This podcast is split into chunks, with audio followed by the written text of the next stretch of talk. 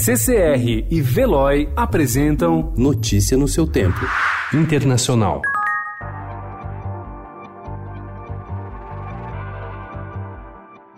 O governo do México defendeu ontem o seu plano contra a imigração ilegal e afirmou que conseguiu reduzir em cerca de 70% o número de pessoas que chegam em sua fronteira com os Estados Unidos, satisfazendo o governo de Washington sem violar os direitos humanos. Em 2020, o governo mexicano buscará recursos de vizinhos para os programas de anti-imigração.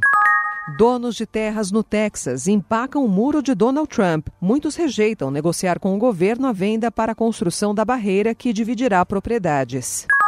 Aos poucos, a economia venezuelana se dolariza. As transações em dólar legalizado e o fim de impostos à importação levaram ao aumento da moeda no país sul-americano.